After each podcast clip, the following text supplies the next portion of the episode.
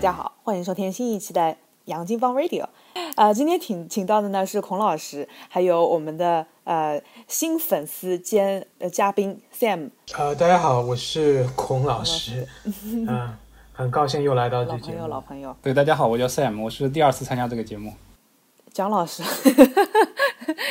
蒋老师就是 Sam，呃，孔老师就是 Jerry。对我，我们这边没有 Tony 老师，暂时还没有 啊，也没没有那个撒花原来都是 Jose 老师。嗯，今天呢，呃，我们我们前一阵子放出来了一集节目，是讲呃一百零七集啊，呃，老司机带你开上北美理财超车道。然后呢，就呃，请孔老师稍微讲了一讲关于在北美啊投资理财方面的内容，然后呢，就吸引了非常多的呃讨论吧，呃呃，我我们的我们的粉丝代表 Sam 今天就来到了我们的节目哈，有一些呃有一些比较呃跟美国更加关系密切一点的呃这些呃关于理财方面的干货内容啊，呃 Sam 呢有非常。多的好问题，呃，可以带大家向呃孔老师稍微调教一下啊，嗯，那么对，关键是我上次听了也没听懂，所以这个问题比较多。没有关系，没有关系。对，因为上次的话呢，节目的话是比较嗯，北美就包括加拿大和美国两个国家，因为有些内容呢可能是对嗯加拿大方面的，有些是对美国方面的，也没有当时也没有呃也没有机会很好的跟大家嗯。说清哪个是哪个，这次这是蒋老师提出的问题，我觉得是对美国呃住在美国的人很有用的。是的，是的。对，如果如果大家对加拿大的这个呃理财感兴趣的话，一个是可以听这个理财超车道啊，另外一个如果是你们有呃跟加拿大有关系的话，也可以在下面留言。那 Sam 呃，为什么你觉得呃上次那个还没有听爽？以现在的呃这个人生阶段来说，你觉得哪些是你的理财呃，比如说 priority 希望达到的一些目标？然后呃有哪些问题你觉得是可以帮助你增加？财商的呢？嗯，我觉得现在可能像我们正好是人到中年嘛，就其实就就是一个是以后退休的事情，就是怎么样到那个时候会有足够的被动收入，能够比较安心的来退休。另外一个就可能要规划小孩以后教育的这部分的资金了，就上大学啊这些。嗯，就是在在担心自己的棺材本。对，美国这个环境下呢，也是很复杂。就现在这个阶段呢，是属于那种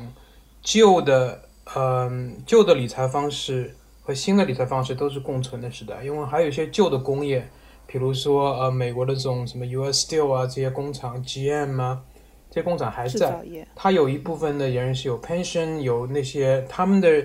呃，在那些公司做的和现在在，比如说在 dot com 那种新兴产业、夕阳产业和新兴产业都是都有的情况下，呃，确实有很多呃不同种类的投资的方法和退休的办法，还有呃就是励志小姐上说的躺着赚钱的方方法，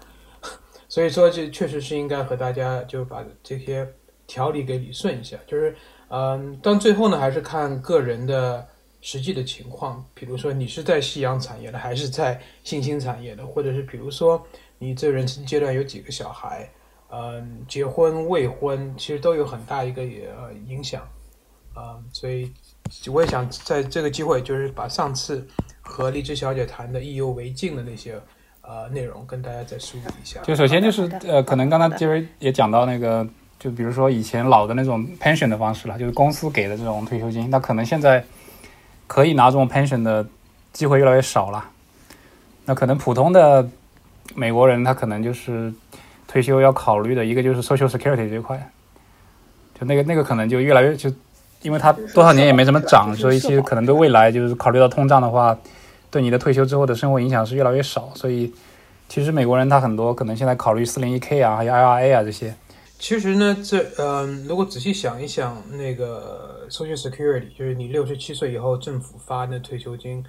可能今年最高是每个人可以拿三千四百多吧，还是三千五百多啊？但是，但和你拿的那一年有差别。你如果等到七十岁再拿，就可能有可以拿四千多都有。但是按照一般年龄退休的话是啊三千四、三千五，具体数字也不太清楚。但是那个呢，其实我要纠正一下那个蒋先生说的，就是说 Sam 说的，呃，它是和通胀是有挂钩的，就是说呃每年都会有略微的调整，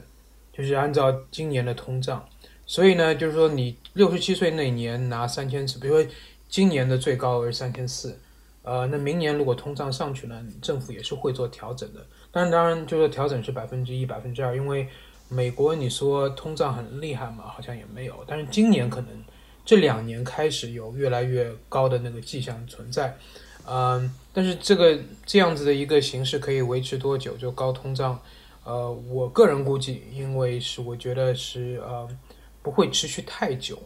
呃，我可我们可能就恢复到就是原来的低通胀那个那个水平。这是我个人的感觉哈。那这个 pension，比如说你说最高，啊不是不是 pension，这是 social security。这不是 pension，这是 social。对，所以现在我们大家退过来梳理一下，其实已经讲到了三种不同的退休金了。就一种是就是公司给的那种，叫做 pension。公司给的这种呢，现在越来越少了。就是说，可能我看过个统计，呃，只有百分之二十到百分之三十的美国企业还在呃有这个 pension plan。就个人来说，比如说我。我刚入公司的时候，一一九就是 上个世纪的时候哈，那个时候还有 pension，但我上班十年的那一年，就是二零零八年到零九年那一年，那他公司就停了。但我前面呃，我 accrued 我还可以拿，但是呢，你知道前面的工资也不是很高，所以呢，嗯，其实我想不出以后能够拿多少钱，好像算了算就几百块钱吧，每呃每个月。就等我六十岁退休之后，那之后了之后，我们我们公司就就完全只有，呃，四零一 k 这个投资。对，所以其实其实就三种嘛，就是以前其实国内的话，以前像国有企业他们也有 pension，相当于，但后来这种也是越来越少，就是随着很多国有企业都可能重组啊干嘛的，这个就没有了。然后现在我们在国内所谓的那个退休金，其实就跟那个 social security 是比较类似的，就是政府在就是主导的这样的一个一个退休金。然后可能就第三种就是商业化的养老，其实四零一 k 是一种，就政府虽然有干预，但是它还是属于有点商业性质的这样一种。对，四零一 k 里边也有细分，是那个普通的四零一 k，还是呃 Roth 四零一 k，或者是你是如果是在政府或者是你学校的老师，他们有四零三 k，啊，就是有，但是这名字有一点变化了，但是说。你反正说四零几 K、四零一、四零三，其实都是一样一个东西。所以你还有呃自己做嗯做买卖的，自己开公司的，也可以给自己做那个呃类似于四零一 K，但它称呼又有又有些不同啊。所以有各种各样的四零几 K，所以还有一个 Roth，所以任何还有一个 Roth 的选项。所以呢 Roth 大家也也知道，那个和 IRA 和 Roth IRA 啊，大家也有一点了解吧？就那个 Roth 就是是你。退，嗯，就是说你呃交过税之后的钱放进去，呃，那以后就是拿出来，呃，是不需要的，不需要再加税，不需要交税，对，因为你之前已经是税后的呃投资了，所以对年纪轻的人来说，这个尤其划算，因为你想这么多年的那个呃 capital gain 到最后都是一分钱都不要交的，所以他也没有像。呃，四零一 k 一样，就或者是 RA 一样，他就给你一个年限，你一定要把这钱，七十岁，呃，七十一岁现在七十岁半还是七十一岁开始，必须要把一部分的钱拿出来。你 Roth 因为你已经交了税了，你拿出来，他政府也没有更多的税可以拿，所以他并没有一个强迫你把钱拿出来的。但是一个很重要的一个，呃，有一点就是很多人，嗯，没有去考量，还是说不想去考量。有一点很重要的是，你以后如果是，比如说哈，有呃残疾了，不能工作了，那你会申请政府的那种医疗补助啊，Medicaid，呃，Medicaid，因为 Medicare 和 Medicaid，Medicare 是六十五岁以后给你那种呃健康保险，Medicaid 是给低收入群体使用的，呃，就是完全就是家里有个护理人员到你家来帮你做二十四小时护理。住那个老呃老人的 nursing home，那都是一分钱都不要出的。如果有 Medicaid，但那个 Medicaid 申请的时候，你如果有 Roth 呃四零一 k 或者是 Roth IRA，他一定要是把你的钱全部用完了之后，才能够 qualify 让你去呃申请那个。呃，如果你是普通的 IRA 和四零一 k，你七十岁之后，因为你必须要把一部分的钱拿出来了。那个钱就是说，因为你们拿出来是要交税的，所以政府呢就给你网开一面，就说那个钱是不算在你申请那个呃 Medicaid 那个里边的，所以你照样可以申请呃政府的福利。所以这一点就是有些人就觉得，哦，我把钱放进去之后，以后一分钱都不要交税了。这大多数是这样的情况。但是你如果要再仔细的、更一步的考虑，你退休之后你的医疗怎么样，医医疗费用是怎么样解决的，嗯，那就要仔细再盘算一下，到底划不划算。所以有各种各样的考量，不光是税方面。所以现在刚刚才讲的两种就是比较大的区别，就是比如传统的四零一 K 跟传统的 l r a 跟 Roth 的主要区别就是一个是延迟交税，一个是提前交税，就这个是最主最本质的区别。很多人就包括我在内，就是有呃有四零一 K，有 Roth 四零一 K，有 IRA，也有 Roth IRA，这四个账户都有。嗯，就看嗯，我和那个 Sam 以前也谈过一下，就是说。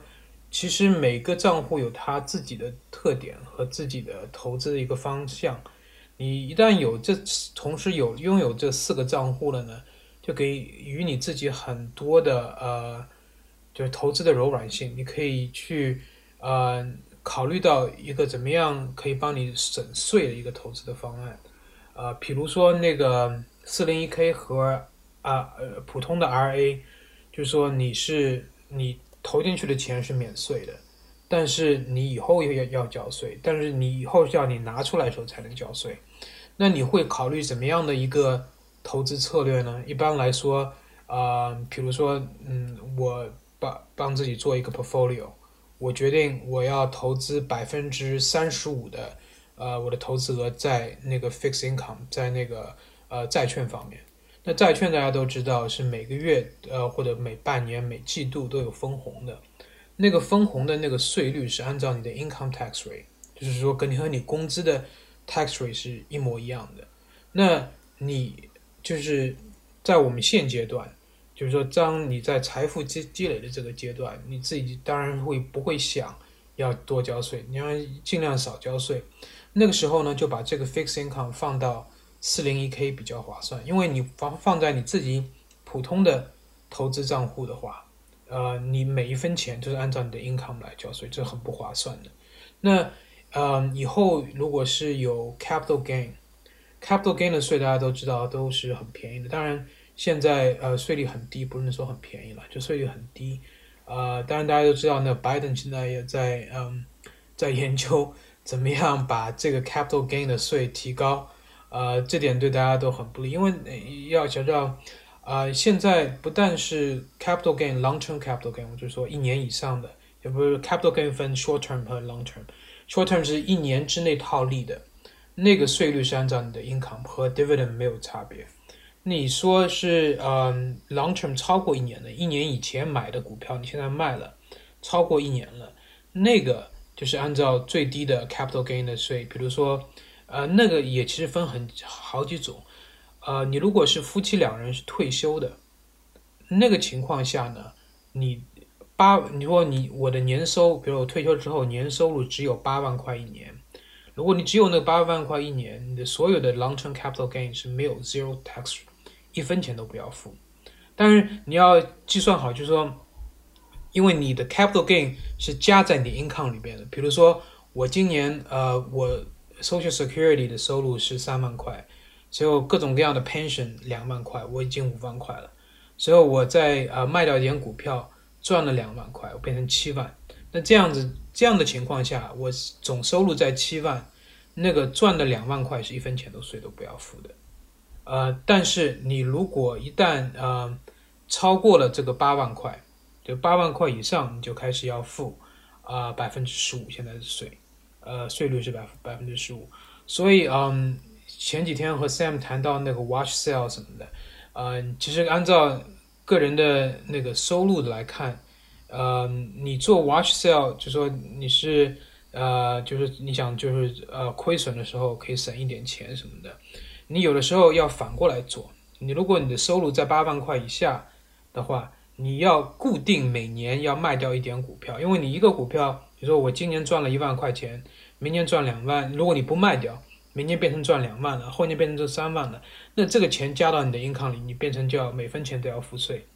所以那个这样的操作比较起啊，很多人就这样做，就是计算好。所以我打电话给我的 broker，他们就说你们年年底不要给我们打电话，年底是最忙的时候，因为大家都在算我今天到底赚了多少钱，到底赚了多少钱，那个有没有达到那个八万块钱和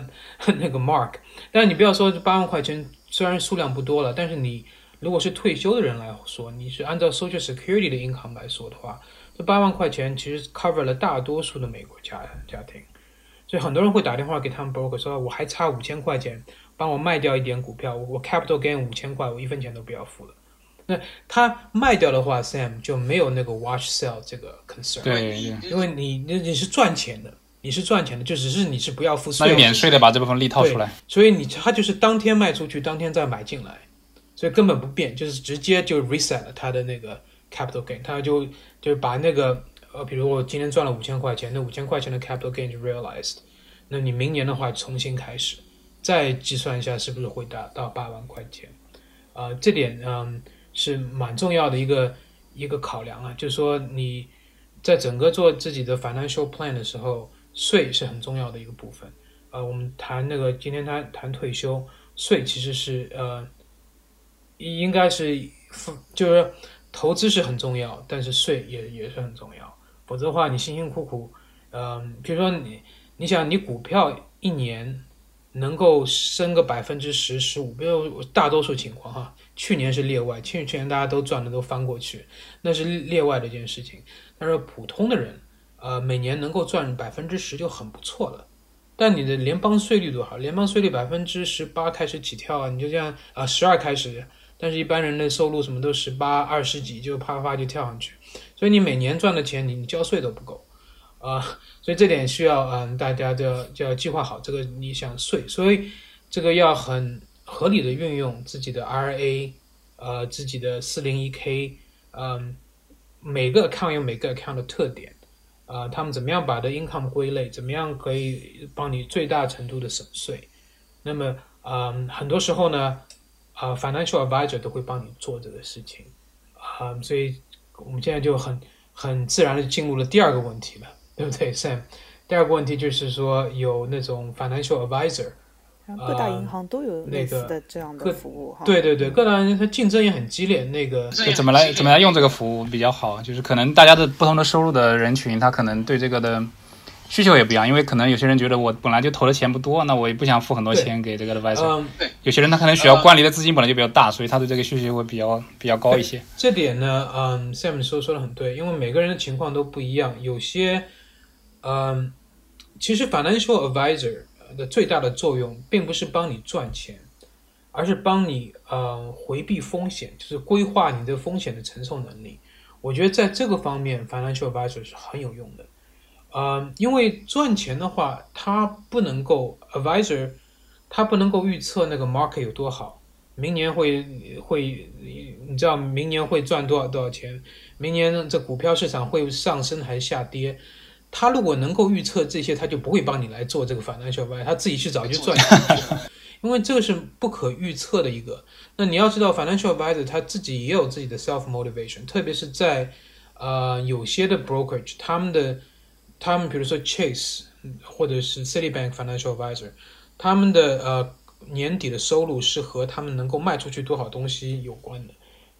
那还有他们这当然 manage 多少多少 balance 有关，但是很多程度是取决于他有没有把公司要力推的什么 mutual fund 卖给你啊，什么他可以抽成啊。最后嗯，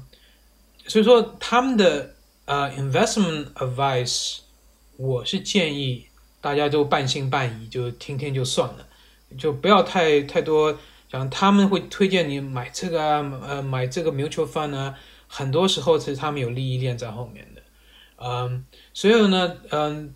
我觉得他们很有用的是帮你呃策划你的风险承受能力，这个很重要。还有规划你的税务方面的事情。我刚才说的这些什么，嗯，RA 啊，那些呃，Roth I A 啊，怎么钱放在。怎么样的投资放在怎么样的账户里边啊？这些他们都懂，这些是最最基本的。你去做那个 broker trading，他第一第一个礼拜就教你这些东西了。那这些事情他们都会帮你做策划。你如果自己不懂的话，他们可以帮这个这点很有用。呃，那孔老师，你已经懂了，他们你用他们的目的在哪里呢？啊，就懒的 啊，因为你想到了年底，我刚才说那些啊有呃就 tax harvesting 那些省税的方面的，就说我要卖掉什么股票亏的钱什么，因为这样子他们会做的会比较好嘛，对不对？还有的就是说啊，还有一个我，因为我我属于这种业内人士啊，业内人士的话呢，不好我炒股票。自己管理的账户最对它有很多种交易的限制，比如说我自己买的一个股票，我在嗯三十天之内不能够卖走，怎么样的？最后，但它这个这个他们我们叫 restricted list，那个这个 restricted list 每天在变，看这公司跟哪公司又做笔交易了，这个 suddenly 它那个股票就放在这边了，所以我自己做其实很难做，嗯，那交给一个 visor 呢就比较保险了。当然我，呃，我们其实是如因为我的不同的账户有各种各样的业内人士的 requirement，就比如说有些账户一定要开在我们自己公司的，有些账户我可以开在 Vanguard 或者是在 Fidelity，所以这两边的 broker 我都在用，呃，advisor 都都在用，因为他们之间是没有沟通的，他们会，他们也不知道我在外面有多少钱，互相就不知道自自己对方的那个存在，他们可能会知道一点存在，但是其实不是知道很清楚？那我自己的就是会介入，就是帮他们做 coordination，比如说我的四零一 k 一定要放在我们公司，那么呃其他的账户呢放在别的地方呢，我就有别的地方的操作的办法。那总体来说，呃，收费的标准呢，美国都是差不多的，呃，discount brokerage，比如说是 Vanguard，呃，Fidelity，我们就属于 discount，因为它是为什么是 discount？因为他们的 advisor 的服务呢，就是不是就是很基本的，就这些服务，这些就是帮你做一个规划，他们你去参加他们，他会帮你做规划，他们会说你有什么样的 financial goal，你的 goal 是退休呢，还是给子女的呃教育呢？你可以有不同的 goal，你说我我我四十岁要给我儿子付什么学费，我五十岁要打算退休，这是一个 goal，对不对？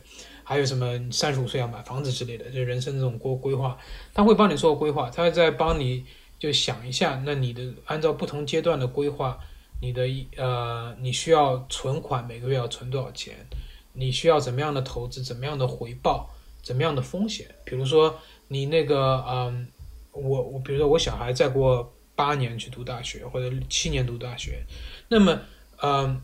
，as your date approaches 到那个大学读的时候，你要你的风险会要越来越少，因为你不能够像这样子百分之一百股票投资今天掉跌百分之四十，你明年就没有学费可以付了。对，这是一个很大考量，它会帮你就是自动就是呃减少一点风险，减少一点风险，减少一点风险，这也是也也是蛮重要的，因为不能够呃只是看回报嘛，啊、很多时候就叫 risk adjusted return，对不对？你要看你担多少的风险。有些人说不在乎啊，我我退休我还有四十年，就让让让他们去弄啊，那那也是一个那也是一个办法。其实如果是那种话，最好你就买个 S N P 五百的 index fund，就这样。啊，呃，就按照 index fund 赚多少钱今天。今天节目做做到现在，他说，如果你是个特别懒的人，你想，嗯，理财第一步就拿去去买一个 S M P 五百的 index，第一步，对对，那个回报最好。就是说，你其实嗯，我们也有很多客户是 hedge fund，呃，大多数的 hedge fund 的 return 还没有 S N P 五百好，大多数绝大多数可能说。真的啊，哇，嗯，对，他们是为什么是这样子？因为他也要做他的 hedge，他要他做，他们也要做他们的那种嗯风险。你一一旦一旦要你风险要降低的话，你就会降低你的 return，是这是 hand in hand 没有办法的。呃，比如说我没有人想要说，呃，像现在特别是现在这种情况，那个债券的市场这么利息这么低，呃，没有人想要 hold 债券了。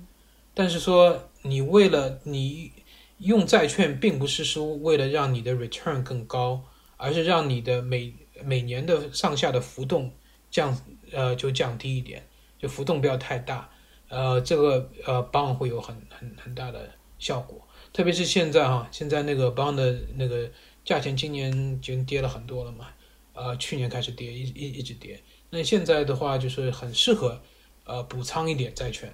因为现在债券是最便宜的时候。你现在买股票的话都在最高位嘛，嗯，可以考虑一点，就是呃有一个 portfolio 一个比较比较健康的 portfolio，一定要有一点债券。Immediate step number two 就是买点债券啊，趁低位啊。就买点债债券趁低位，现在是低位。啊、但是说呃那个 discount brokerage，我刚才回回到那个 topic，就是说他们的收费是你的 balance 的百分之零点三左右。呃，当然每公司有略微有不同了，看你的 balance 多少，你的 balance 超过五百万的可能会再低一点，但是一般来说，就是说我们这种，就是说百分之零点三，就是说它是有有的是按照季度收费，有的是按照年收费的，反正季度是比较多了。每个季度他就说你有一百万，嗯，一一百万，那我百分之零点三就是三千块钱，三千块钱除以四，就是每个季度我收你啊七百多块钱，就是这是他们的嗯他们的收费是这样子的收费。那么他们收费有呃，就说那你说哈，他们帮你做了一个 financial planning，就做一次就就结束了。对，那你也知道你的 goal 是怎么样。你你如果自己会操作的话，你可不可以就是用他们的呃 service 用一下，随后就不用了？那就是每年就省个三千块，也是大也是一笔大大的收入了，对不对？那但是他们有一个问题，就是说他们会帮你呃用那个 optimize，因为呃比如说哈，我们我的每个月的呃工资单进来，我一部分就扣掉，我就直接去就寄到那个呃那些呃 brokerage 去做投资去用了。那你每年每次扣掉的钱，比如说你是扣一百块也好，两百块也好，三百块也好，一千块也好，你这个钱放进去之后，那你去买什么股票呢？呃，这点呢，就是你用他们的 service 有一点好，就是说你这一千块到了你的账户，他们会有自动所有几乎所有的 brokerage 都有这个功能，他们自动会 figure out 就是今天，比如说你你的 go 是股票百分之七十，债券百分之三十，但这个这一个月股票特别好，你的股票涨到了百分之七十多了，七七十三了。呃，你的那个债券的比例降到百分之二十七，在这种情况下，你把一千块钱投进去，它自动全部帮你去买债券，因为它觉得债券的比例低了。那你当然也可以自己去做了，啊、你自己也可以去算，那这一千块，但是你知道我们两每两个礼拜发一次工资，那加上我老婆也是每两个礼拜发一次工资，我我每个礼拜要这样算，那很麻烦。啊对，那他们有有有这点的好处，但是你可以说这点好处到底值多少钱呢？那也很难说。嗯，但是有这个，嗯，也也是比较好。另外一个呢，就是说税务方面的年底的税务的规划，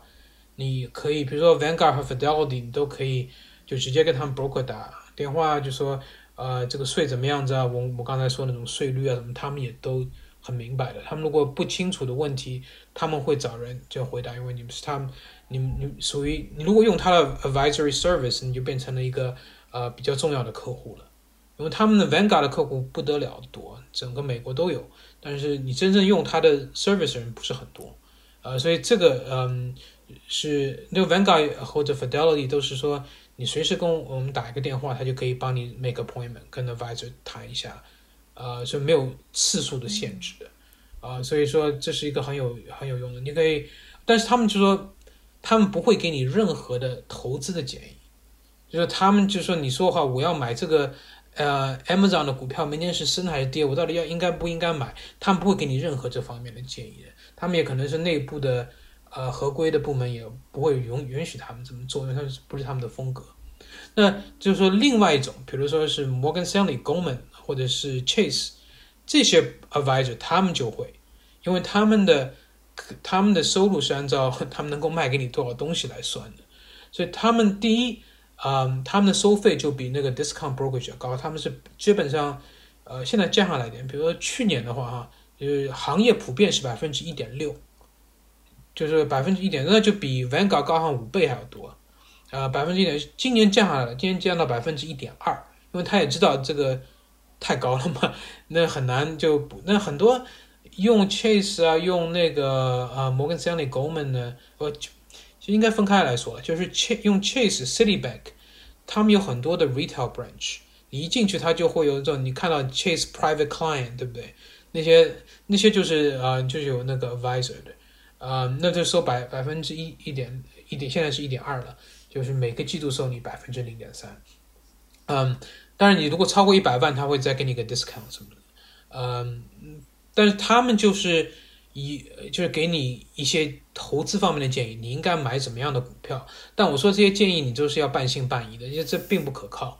因为他们可靠的话，他自己去赚钱了，对。那但是还有个重要一点就是说，呃，discount brokerage 没有的是 tax harvesting，就是我前面说的，就是年底帮你操作怎么样，呃，卖掉一些股票啊，怎么样赚，呃，就是省税方面这些东西，只有呃这些呃 full price 的那个呃 broker 可以做。嗯，这是 Chase，因为 Chase 它另外还有个好处，Chase 就是说老老人家，比如说我妈妈的 financial advisor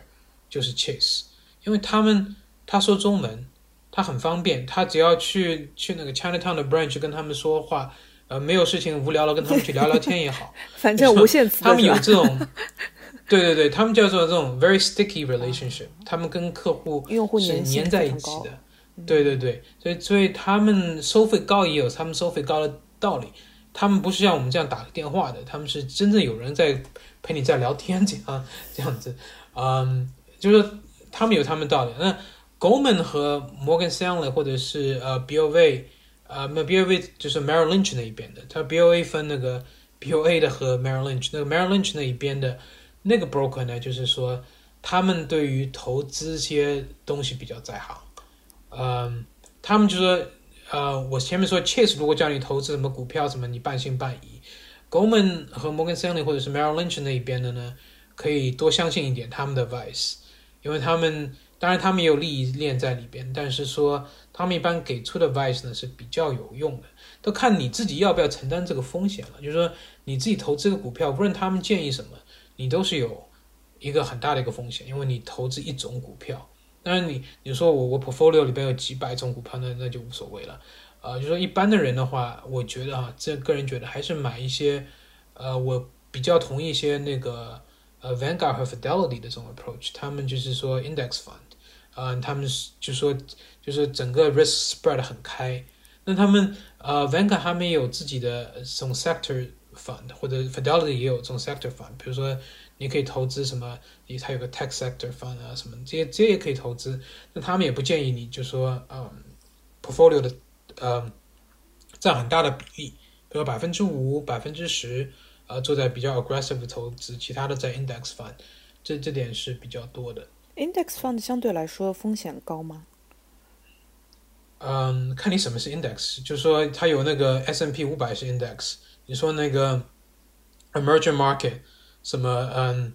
阿根廷的什么 index，它也是 index，对，就看你怎么样的就是什么样的 index。总体来说，如果是美国投资的话。啊，是嗯，还是比较稳定的。但是说你也不能够全部都投在美国的股市里边，还有一些必须要放到国际的股票。嗯，就是说，因为美国本身也是一个风险，风险。对，分散分散点风险，这很重要。这个就是说，这是在就是说你嗯退休的计划，就说有一部分是从 RA 啊、brokerage account 啊，你做这个投资。另外一部分呢，就是励志小孩最喜欢的买买房产，对不对？那种小农思想的投资，那也我并没有说贬义的意思啊。这小农思想的投资也是其实也是很重要的。real real estate 的投资呢，呃，有一定，我觉得风险是比股票要高，因为你有呃收不到房租的风险，对你有各种各样的 liability，你的房客摔一跤的风险，这点你投资股票是没有的。所以说，嗯，其实投资房产呢。就是风险是极其高的，我我觉得哈，个人个人觉得，当然你如果会操作的话，可能觉得没有什么，因为这是比如说这是你的工作，呃，你你的工作就是做这些事情，那当然是 OK 的。flip house 啊，比较对对对，擅长呃看看筛选那个 applicant 啊，或者是老弱病残，我就不不我就不不不租给你啊，这种也是一个 降低风险的。但你要会被告啊，你有这个 legal liability。哦不，就就像那个呃 HR 一样的啊，不好意思，我们找到更合适的人选。对，就是有些话你就不能说的嘛，对。那嗯，就是总是有风险，比如说去年很多人就不付房房租了，你一点办法都没有啊。呃，还有就美国的呃，基本上。大城市所有的大城市的法律都是很帮租客说话的，嗯，就是说他如果不付房租，你也没办法改。对，你要进走那个法律的听说那个程序南加州就是还有那种打官司啊什么之类的，希望延期，对就是对就是啊，而且你知道，你纽约，比如说你房子租给一个租客，你是不能够，他如果不想走，呃，你可以说，呃，我要加你这个房钱，但这个房钱是有租金管制法管制的，你每年能够加百分之一、百分之二了不得了。随后他如果不走，你没有办法赶他走。比如说我自己要住这个房子，那也不行，因为你有租客在里边，他是他们是很受保护的这个租客。所以说，在北美的话，特别是在美国的大的城市、华人聚居的这些城市，投资房产是一个不太实际的一件事情。第一个是很贵了，第一个就是说你这投资这个回报并并不高。比如说在纽约，你回报在曼哈顿买一套房子，你回报率百分之二、百分之三左右的回报，那很就那是极其低的。概概念嘛。嗯，对对对，那对那个是很很低的一个回报，你要担这么大的风险 去拿这个百分之二和百分之三的回报，所以这个呢，就是在在一些小城市可以，比如说纽，当然纽约也有了，就是你纽约你有种，你去那个 South Bronx，你去买一套房子，它的回报率百分之八、百分之九。但但是你这个租金你怎么收？你去你去枪林弹雨，你买建房单一去去收钱，呃，这个这点就是说，有些地区是房子是就租售，就是因为没有人想去想去买，没有人想去那个边投资，因为你投资的好，第二天可能就一一动乱就一把火就烧掉了，那个那个是回报率很高，百分之八百分之九，但是你有我我买 S N P 五百也有百分之八百分之九回报。只要打两个电话。那我还不担风险，对啊，我只要打两个电话，你随时那个资金可以撤走。对，这点呢，就是说房子你要看什么地方，有些地方呢是可以这样子投资，比如说在广大的华人不太去的农村地区，对那些地方回报率挺高的。所以还有呢，就是说，但是这很很难了，就是说有些劳模特别多的地方其实很好。哦，呃，真正的在 Texas 那边呢，Texas 在那边，因为劳模是劳模都是这种 undocumented 的劳模了，反正就是，呃，对对对，其实他们都是不会不付房租的，因为他不付房租，他们要摊那种官司，他们他们也不想摊那个官司，因为有把吸引注意力吸引到你那边了。就但是他们那些地方呢，就是说你你真的说要长期投资，也是也也是说这种小生没有这个胆了。哎，也就是说你他当你如果是哪个人是有这个胆或或者是当地的那个风土人情，你可能比较了解了之后，感觉自己可以搞一搞，那是还可以考虑一下。呃德州的小伙伴们，呃，如果有闲钱的话，可以考虑考虑啊。啊，还有那个亚亚利桑那，这大城市的话，比如说纽约、芝加哥、San Francisco 这些地方就不要想了，就是基本上就是说，你这个因为你的风险实在是太高，主要是，呃，这这点是比较比较担心的。呃，当然就是说，呃，我个人就是认认为呢，是如果是在一些华人比较少的地方，房价不是怎么高的地方，也是可以适合。呃投一点房产的，呃，对，那还有些，比如说你拿上海做一个例子来说吧，上海的根本就没有租售比这件事情的，租售比是百分之什么一这样子，因为上海的房租很便宜，那个房价很贵，这些地方呢，就是把它作为一个呃长期这种长期那种呃 long term capital gain 这么这么来算的话呢，还是划算的，作为一个投资来说，就整个就是不是按照按照租售比这种考虑的。那也是可以，就比如说前段时间加拿大房价疯涨的时候，那你去买一个房子，可以等它涨了之后再卖掉，这也做作为一个 capital 投资，不是作为一个 investment property 投资，嗯，是这样子，嗯，所以我刚才有就是又谈到了房产的，一就说暂时就说大家如果是有选择新手的话，还是不要呃涉及房地产，就是说。还是股市，呃，比较可以稳定一些，和也灵活一些。而且孔老师是那个金融界久经沙场的朋友啊，呃，所以对对规避风险的这个呃需求还是比较高。会比较敏感，啊，对对，都应该看那些呃，就是风险呃数据 adjusted return，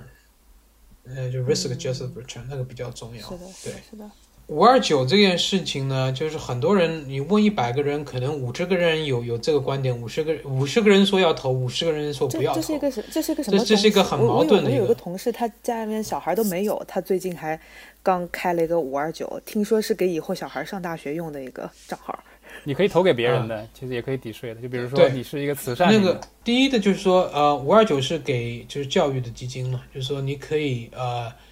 你自己买也可以。就是我我我如果以后过过两年要去读个 PhD，我自己去买一点那个这个五二九也可以。就它就是和 IRA 是差不多性质的，就是说你把钱投进去，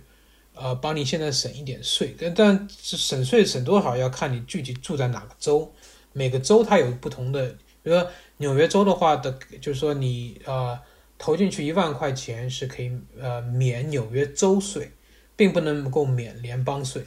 啊，就是说周岁可以帮你省，比如说周岁百分之六，你就可以省六百块钱，就是联邦税你一分钱都少不了，啊，都还是要交的，但是可以周岁可以省。那他就是说，你比如说你小孩今年一岁，你投了一千块钱进去，你说这一直到他读大学需要把钱拿出来用了，你这个期间是不需要付任何税的。他把钱拿出来用了，是付学费的或者学杂费的。也是可以不要交一分钱的税，就是说你如果是呃专款专用，就把这个就全部作为教育来用的话，以后这增值那部分和当中的 dividend 这种这些部分，呃交易的费用什么都是不需要付任何一分钱税的。所以呢，五二九呢开始一推出来的时候，大家都很喜欢，因为这是等于是呃类似于 Roth IRA 的一个投资。但是呢，也有些人不喜欢，因为不喜欢的原因呢，就是每个人的。实际情况不一样，有些人就觉得，呃，因为你读大学时候你要填写那个 financial aid 嘛，就是说你要大学就帮助，呃，就是政府会帮助你付学费的。那你如果是说这等于是你家长的资产，呃，算在你资产里边的，呃，另外的说呢，比如说我，呃，我赚的钱每分都用，每一分钱都用用掉，我自己给自己买了一个房子。所以我自己在投资了四零一 k，对我名下除了四零一 k 和这个房子没有别的钱。那你申请大学的时候，家长是没有一分钱财富可以付给呃学校，这当然还要算你工资了，这是另外一回事情。就是说它是分两个部分，一个是你家长的财产，一个是那个你的工资收入多少。所以按照这个百分比，它算出来一个，就是说你需要付多少学费的一个一个事事情。那啊。州立的学校百分之一百是按照这个 formula 来工作的，那个私立学校又又是另外一个 formula，因为私立学校它有那种，它有自己的基金，它会帮你付很多一笔学费。比如说最著名的就是 Princeton，对不对？Princeton 就是呃还有 Harvard 好像也是这样说，年收入呃十万块以下的家庭，啊不需要付任何学费，就他们这你年收入十万块，你去考州立学校学费比去 Harvard 和 Princeton 要高。因为他们是按照另外一种算法的，对，但是啊，Princeton 的学生里面有多少家庭是呃家家庭收入不到十万块的？可能也不是很多啊，可能没有，可能他们有就估估算有将近一半，是吧？将近有将近有一半，还有另外一个档次就是二十万，呃，年收入二十万，Harvard 和 Princeton 的规定就是说，啊，你年收入二十万的家庭，你家长用在学费的呃开开销。呃，不超过呃总总收入的呃百分之十，比如说你家家庭年收入是二十万，他就说你就是 max 就付两万块学费就够了。比如说你同时有两个小孩读 Princeton，那一个小孩付一万就够了。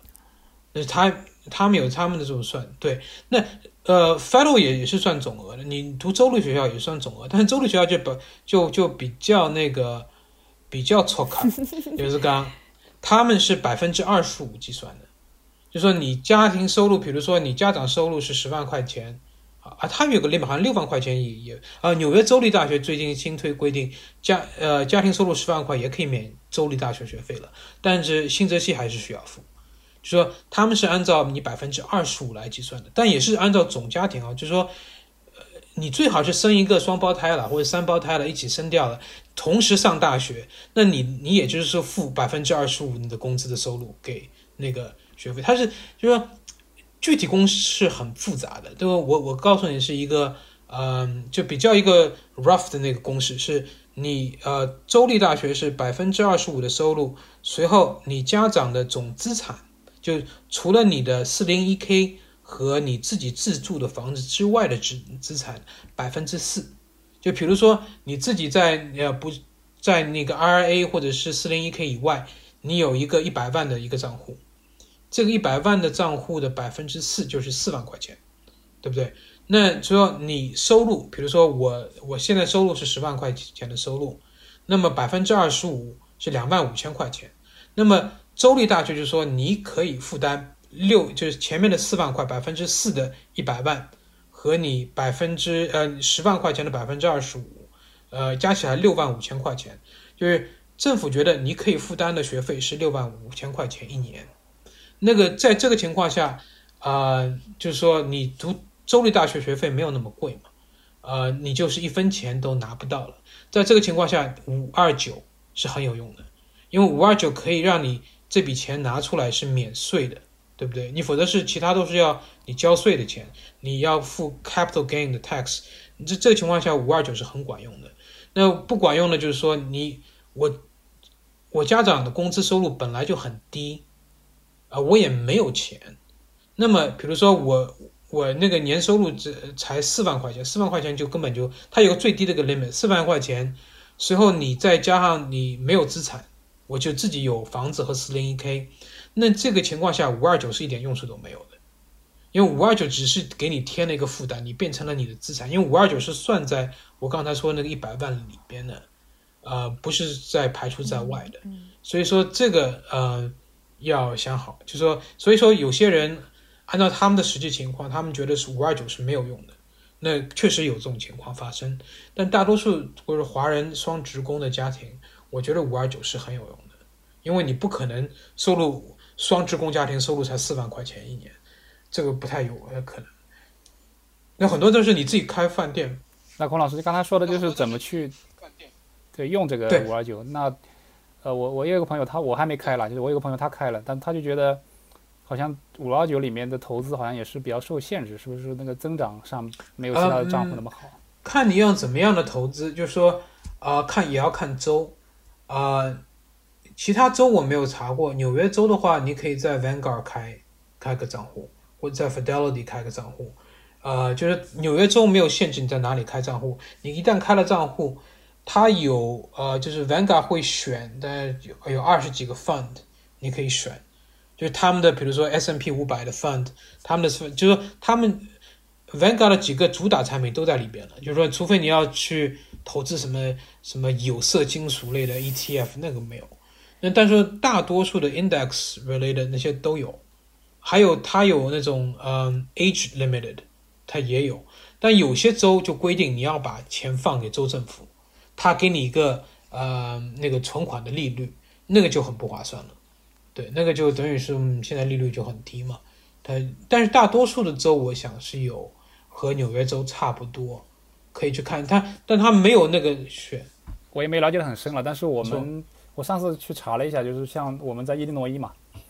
伊利诺伊的话，它那个好像他推荐的就是有一个叫做 Bright Star 的这样的一个机构，它并不是说在。Fidelity 那些。可能 Fidelity 也可以，但是我就不知道这个每个州他推荐的这个和对。对，你要去找一下，就是呃，你也可以直接给 Fidelity 打个电话，问问他们怎么样，呃，他们会这些人这个客服会告诉你的嘛，他们州你们告诉你是哪个州的，所以这个五二九是比较搞，是因为它每个州的那个规定都不一样，呃，所以很难用一种一个州的经验来概括，嗯，但是也有些你还要。最主要是还要，呃，有些问一些税务方面的事情，就是说，嗯，有一些州就是可以，你如果大小孩用不掉，给二给老二用，或老老三用，你们不知道三五阿妈有没有计划成五五五阿妈之类的，还就一个人可以传下去嘛，对不对？还有可以，你就用不完，你还可以给自己的孙辈用，对。呃，都可以。它好像就是这个，好像是它就是你你一个账户里面，你可以指定多少个 beneficiary 嘛，对吧？对，你可能在这个铺里面的人都可以用这笔钱。对，你可以，嗯，它就是铺，就是说它有一个，嗯，就是说它有就和那种继承法一样，它有个规定，就是说你谁是和你有关系的？比如说我和你就没有关系，你说给我用就不行，对不对？那就说你给你自己的有有直系亲属，也有表亲也可以用，有一部分的有你叔叔也给你弟弟也可以用，就是说它有各种各样的，它有个和那个继承法一样，你仔细看一下它那个 family tree 怎么样的。嗯，每个州规定应该这些都是大同小异的。